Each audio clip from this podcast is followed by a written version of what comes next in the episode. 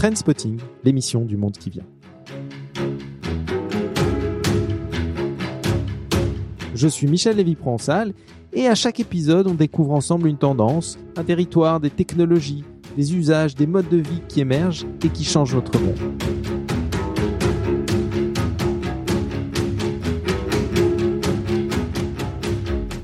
Depuis quelques mois, vous avez vu l'évolution fulgurante des IA génératives. D'ailleurs, on en a parlé lors du premier épisode de Trendspotting. Depuis fin novembre, OpenAI a sorti une nouvelle version de leur modèle neuronal.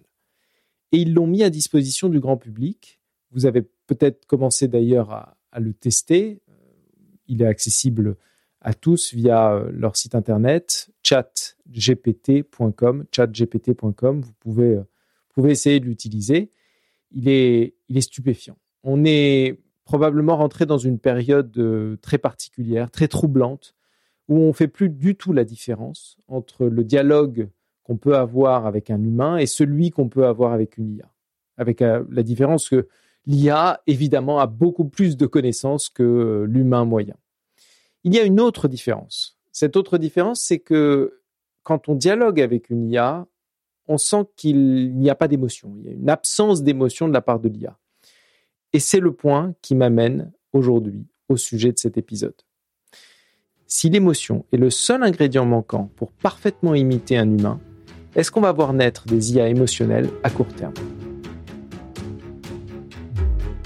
Et si ces IA commençaient à apparaître sur le marché, comment est-ce qu'elles fonctionneraient? Comment euh, on les utiliserait? Donc j'ai préparé cet épisode depuis quelques semaines. Mais le sujet avance tellement vite, il suscite tellement de spéculations que je vais vous demander d'être euh, mon garde-fou et de me faire part si jamais euh, une erreur se glisse, une imprécision se glisse dans cet épisode, de m'en faire part par email ou sur Twitter et je vais tenir un suivi de cet épisode sur mon site internet sur mikan.com. Pour commencer, je voudrais vous raconter une histoire, une histoire personnelle qui m'a amené à m'intéresser à ce sujet. En 1991, j'étais en prépa dans un lycée parisien, au lycée Jacques Decour dans le 18e arrondissement. Et à l'époque, j'étais en mathématiques spéciales. Je ne sais pas comment on appelle cette euh, deuxième partie de la prépa euh, scientifique euh, aujourd'hui. Quoi qu'il en soit, à l'époque, j'étais en maths spé. Et à l'époque, tous les matins, je me souviens que j'avais un cours de maths. C'était une torture pour moi. Pendant tout l'hiver de cette année-là, la salle de cours était glaciale. On arrivait, il était 8 euh, heures moins le quart. Et notre prof de l'époque, un vieux monsieur avec une petite barbichette grise, allumait systématiquement un cigarillo pendant qu'on s'installait à notre table. À 8 heures moins le quart du matin, l'odeur âcre de ce cigario. On était encore à moitié endormi et là, dès la première bouffée, il commençait à noter des, équations, des schémas à la craie jaune sur le tableau noir. La fumée, la poussière formaient un nuage sale juste en dessous des néons. Et c'était en fait la parfaite image de mon cerveau pendant ces cours de maths. Un nuage de fumée. Je n'ai jamais autant été largué de ma vie pendant un cours. Et puis, deux heures plus tard, on se retrouvait quatre fois par semaine en cours de physique. Et là, là, c'était radicalement différent. Notre prof démarrait toujours son cours par un exemple, par une expérience. Il nous expliquait un phénomène pour ensuite euh, essayer de nous amener à, une question, toujours la même question. Comment ça marche? Et chez lui, pas de fumée, pas de poussière de craie. Tout était clair dans ses cours. Alors, vous allez me dire, évidemment, l'expérience se prête plus euh, à la physique, à la biologie ou à la chimie qu'aux mathématiques. Encore que, on aurait pu commencer un cours de maths par, euh, par un cours de physique. Créer un besoin qui émerge du cours de physique, du fameux comment ça marche, une question que l'outil mathématique aurait pu résoudre. Et si nos profs s'étaient coordonnés, peut-être que eh mes cours de maths n'auraient pas été aussi nébuleux qu'ils ont été pendant toute cette année. En réalité, ce n'est que 20 ans plus tard que j'ai découvert pourquoi les cours de physique m'avaient autant marqué et les cours de maths étaient aussi nébuleux. J'ai découvert les théories de la pédagogie expérientielle et combien il est important dans le processus d'apprentissage de faire appel à une question, le fameux comment ça marche par exemple, et de créer une occasion pour le cerveau de, prédire une conclusion, de tenter une intuition. Ce qui nous marque ce qui s'imprime dans notre mémoire, c'est cette émotion très particulière quand cette fameuse intuition, cette prédiction que notre cerveau fait, est confirmée par ce que le professeur ou la professeure vous apprend. Vous savez, c'est le fameux effet Eureka. Et pourtant, à l'école, on nous a appris tout le contraire. Dans quasiment toutes les matières et avec la grande majorité de nos profs, on a appris en commençant par la théorie, par l'abstraction qu'on a ensuite, dans un second temps, tenté d'appliquer dans des exercices, dans des expériences ou dans ces fameux TD, ces travaux dirigés qu'on a tous connus. Il y a de plus en plus de littérature qui évoque la pédagogie expérientielle comme une approche beaucoup plus efficace à l'école. Et ça donne naissance à de nouvelles méthodes d'apprentissage qui partent de l'exemple pour aller vers, euh, l'abstraction, vers, vers la théorie. Alors comment ça marche? Comment comment ça marche dans notre cerveau? Pourquoi euh, il est plus efficace de partir de l'exemple pour aller vers la théorie que de faire l'inverse? On peut avancer une hypothèse. Lorsqu'on utilise une succession d'exemples ou d'expériences, on construit chez l'interlocuteur des schémas mentaux, des sortes d'intuitions qui, au fur et à mesure qu'on avance dans le discours, finit par devenir de plus en plus claires et qui, à la fin, lorsqu'on délivre, lorsqu'on dévoile la théorie, lorsqu'on dévoile la dimension abstraite de tout ce qu'on a construit précédemment, on ne fait que révéler, que confirmer cette intuition qui s'est progressivement inscrite dans le cerveau de l'interlocuteur. Et quand l'intuition est confirmée, ça produit une émotion positive qui aide à mémoriser l'information. C'est probablement ça l'effet Eureka. Certains disent que ça imprime à ce moment-là. J'utilise pour ma part souvent un autre exemple pour expliquer ce phénomène. Il s'avère que depuis plus de dix ans, je prépare des intervenants à donner des TED Talks. J'ai accompagné des centaines d'intervenants pour rédiger, préparer, répéter leur TED Talk. Je leur ai toujours conseillé d'abord de réfléchir au message qu'ils souhaitaient délivrer. Et ensuite, je leur ai demandé de me raconter des histoires, des anecdotes qui illustrent ce message. Et quand ils donnent leur discours, je leur demande de toujours partir du concret pour aller vers l'abstrait. Et en faisant ça, ils créent ce fameux réseau d'images mentales, cette structure mentale chez l'audience, une structure plus ou moins nette qui finit par se fixer quand ils dévoilent leur message à la fin. En faisant ça, l'audience n'a pas l'impression que l'intervenant leur a appris quelque chose. Elle a le sentiment qu'il leur a fait vivre quelques histoires, vivre des émotions, puis révéler une idée qui, d'une certaine manière, préexistait dans leur cerveau. En fait, l'intervenant a construit cette intuition pas à pas, petit à petit, notamment grâce à l'exemple, grâce aux histoires, et les cerveaux dans l'audience ont comme prédit une conclusion que l'intervenant avait sous-entendue et qu'il vient juste confirmer à la fin. C'est cette confirmation qui crée encore une fois l'effet Eureka. C'est une récompense pour le cerveau et ça, ça crée une émotion positive. Ce qui est valable à l'école ou, dans un TED Talk est aussi valable dans la pédagogie en général, chez nos enfants à l'école ou, pour nous euh, lors de formations professionnelles. Et c'est d'ailleurs ce que probablement euh, Maria Montessori a tenté d'appliquer dans sa méthodologie. C'est aussi ce que Ulrich Bowser, qui a écrit un livre passionnant sur le sujet, dont le titre est, Learn Better, explique. Il dit qu'au tout début du processus, la personne qui apprend doit être surprise. Elle doit éveiller euh, sa curiosité. Elle doit être excitée euh, dans sa curiosité pour se mettre dans une situation où il y a un désir d'apprendre. Ensuite, le storytelling, l'exemple, l'expérience est un bon moyen de créer cette première surprise et surtout de commencer à construire cette figure mentale qui doit progressivement, au fur et à mesure que la personne avance dans le processus d'apprentissage, se confronter au réel. Et comment elle se confronte au réel? Eh bien, grâce à l'expérience, grâce à la mise en pratique, grâce à l'essai-erreur.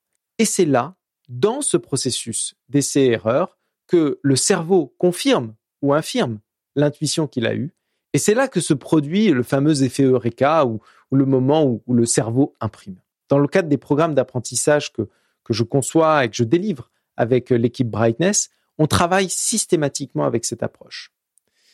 C'est une approche qui fait appel au storytelling, qui fait appel à l'émotion, qui fait appel à, à l'expérience pour améliorer le processus d'apprentissage. Mais jusqu'à présent, ça reste une approche artisanale, ça reste une approche heuristique, et elle n'est pas basée sur des conclusions scientifiques prouvées. La recherche est en plein essor pour essayer de comprendre comment l'émotion peut avoir une influence sur la mémorisation. De plus en plus de chercheurs émettent des hypothèses, par exemple que les émotions soutiennent l'attention de la personne qui apprend, qu'elles aident à, encoder l'information dans le cerveau, ou qu'elles aident à consolider les souvenirs, ou même à inhiber certains souvenirs. Quoi qu'il en soit, l'émotion est devenue un élément très important dans les solutions pédagogiques modernes. Et ça, ça n'était pas du tout le cas avant les années 80. Moi, je me rappelle en cours, les élèves devaient rester concentrés, déconnectés de toute émotion qui pouvait, euh, par exemple, les déconcentrer. Aujourd'hui, les choses ont radicalement changé. Même si on, on ne connaît pas les mécanismes qui sont en jeu, eh bien, on sait quand même que les émotions ont une influence sur la mémorisation. Probablement parce que euh, le cerveau est une machine à prédire. Et quand une prédiction est juste, eh bien, le cerveau produit euh, un signal, une récompense qui sert au processus d'apprentissage et qui, peut-être, induit une émotion positive. Maintenant, si on essaie de transposer ce qui se passe dans un cerveau humain pour essayer de comprendre le fonctionnement d'une intelligence artificielle. Pour résumer de manière extrêmement rapide, comment fonctionne le machine learning et le deep learning en particulier? On alimente un réseau de neurones avec des données et on le programme pour qu'il génère des réponses. Plus on l'alimente en données, plus il ajuste ses paramètres, de sorte à réduire l'écart entre les résultats qu'il génère et les résultats qui sont attendus. Autrement dit, on, fait en sorte d'entraîner la machine pour qu'elle soit de plus en plus juste dans ses prédictions. Ça ressemble énormément au fonctionnement d'un cerveau humain finalement. À chaque fois qu'une machine fait une prédiction correcte, eh bien, elle obtient une récompense. Est-ce que la récompense obtenue par l'IA quand sa prédiction est juste ressemble à l'émotion qui est ressentie par l'humain? Probablement pas, parce que est-ce qu'une émotion peut exister sans chimie, sans organes, sans corps? Dans le cas de l'IA, il n'y a aucune interaction chimique ou biologique. Il n'y a pas de lien avec un corps. Mais si on essaie d'aller encore un cran plus loin, imaginons, admettons qu'on ajoute des processus organiques, euh, des processus chimiques à un système d'apprentissage qui est un système artificiel, une IA. Est-ce qu'on pourrait alors dire que la machine ressent une émotion? Pour pouvoir dire ça, il faudrait définir ce qu'est une émotion.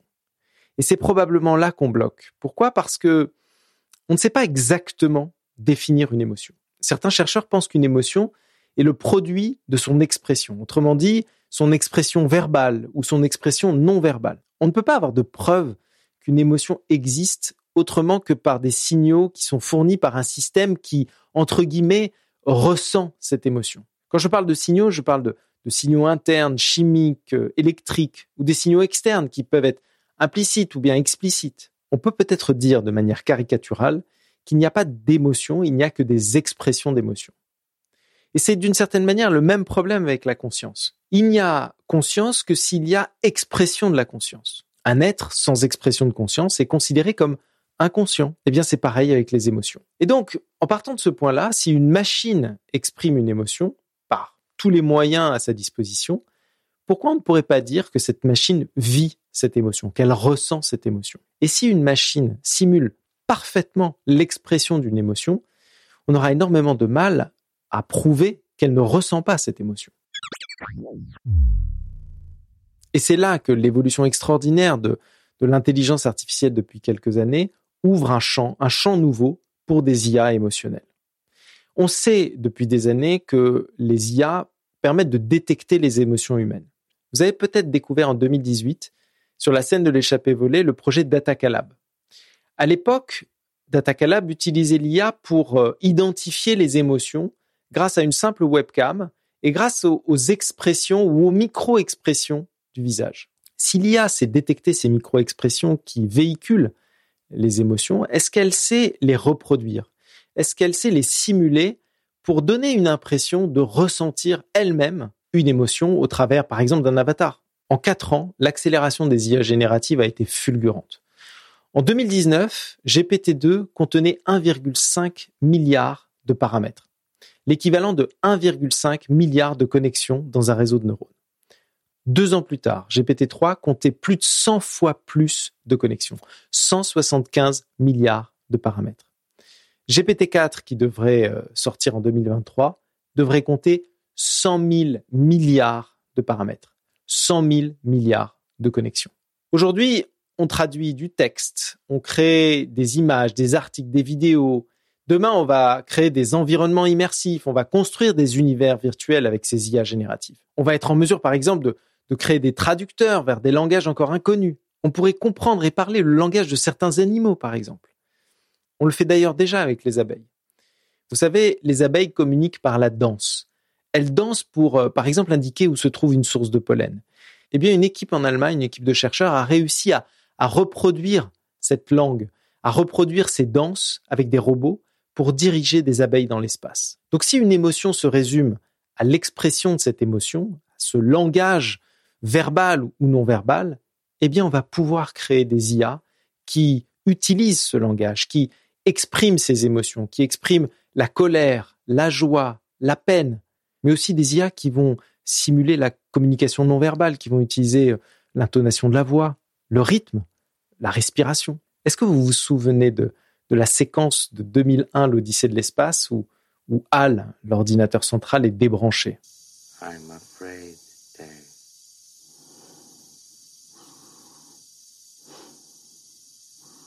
Dave. My mind is going.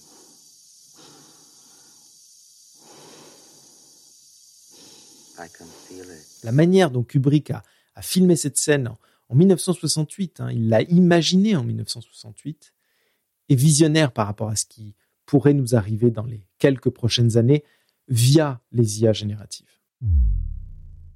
Maintenant, je vous propose de revenir à la question du début, la question de la pédagogie.